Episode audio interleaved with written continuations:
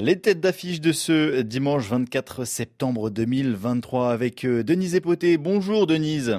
Bonjour Nemo One Piece. Et votre première tête d'affiche est originaire de la République démocratique du Congo. Docteur en sciences chimiques, Pius Piana mène des recherches en chimie médicinale. Elles ont abouti à la mise au point d'un traitement antidrépanocytaire à base de plantes. En République démocratique du Congo, 2% de la population souffre de drépanocytose, une maladie chronique, héréditaire et génétique du sang, touchant en particulier la population africaine.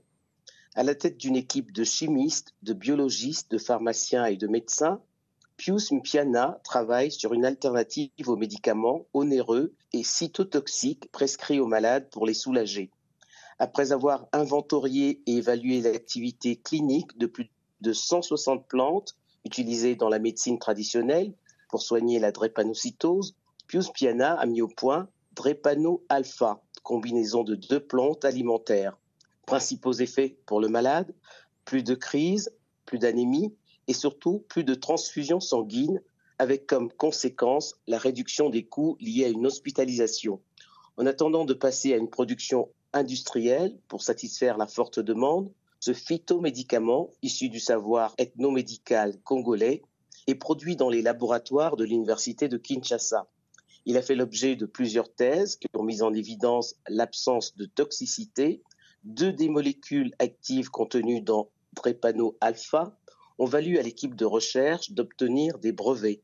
Depuis mars 2022, Piana préside le Conseil scientifique national.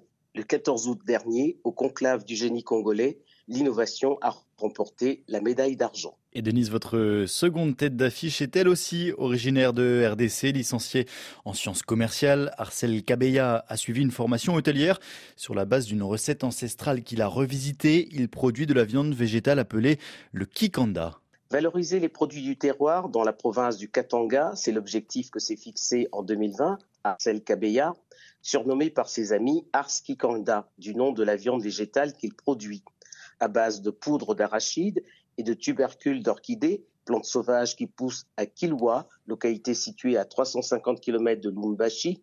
Le chef d'entreprise produit tous les mois 150 kg de viande et de charcuterie végétale. Production livrée à des particuliers et à des restaurants, soucieux de promouvoir les innovations culinaires made in RDC.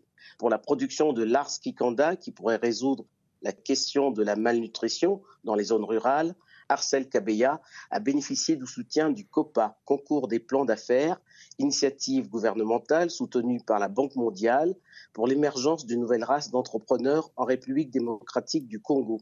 En 2021, Arcel Kabeya a remporté le prix du meilleur entrepreneur. Denise Epoté, c'était vos têtes d'affiche de ce dimanche 24 septembre. Merci Denise. Merci.